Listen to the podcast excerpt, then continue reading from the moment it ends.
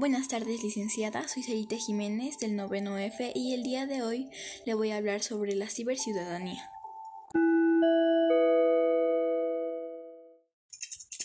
Los ciudadanos digitales, o también llamados ciberciudadanos, tienen derecho a acceder y utilizar las tecnologías de la información y la comunicación TIC desarrollar habilidades digitales, acceder a la información en línea de manera segura, transparente, privada y acceder a medios tecnológicos. Los ciberciudadanos también son personas que participan activamente en los medios tecnológicos. Están, están constantemente activos en el Internet y redes sociales. ¿Cuáles son los beneficios de la tecnología? La tecnología facilita la búsqueda y acceso a la información, nos puede dar representaciones gráficas de la realidad. También nos da mayor facilidad y rapidez a la hora de realizar documentos. Amplía el campo de la comunicación sincrónica y asincrónica. Nos facilita las relaciones sociales. O mayor capacidad de almacenamiento. Nos, hace, nos acerca a otras realidades que tal vez no conocíamos antes. Nos da la posibilidad del entretenimiento online. También rapidez a la hora de acceder a la información.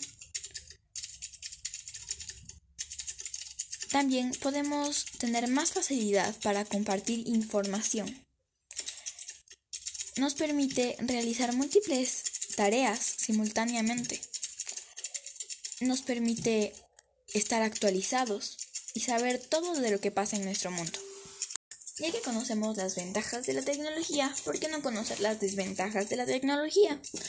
Una de las desventajas más grandes es la información errónea. También el riesgo de pérdida de datos y mal funcionamiento. O en muchos casos el robo de datos personales. Por eso nunca hay que dar a nadie nuestros datos personales. También el mal uso de la tecnología o la exclusión social.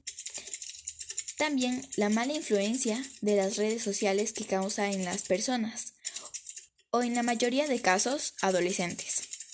También la manipulación de la información, la desprotección de la infancia, el estrés.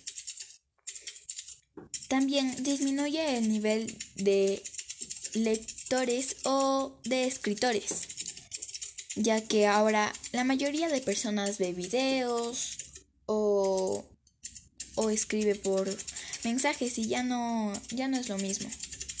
También el aumento de las desigualdades. Y estoy segura que hay muchas más desventajas. Pero aquí acaba mi presentación sobre la ciudadanía digital o también llamada ciberciudadanía. Muchas gracias, licenciada.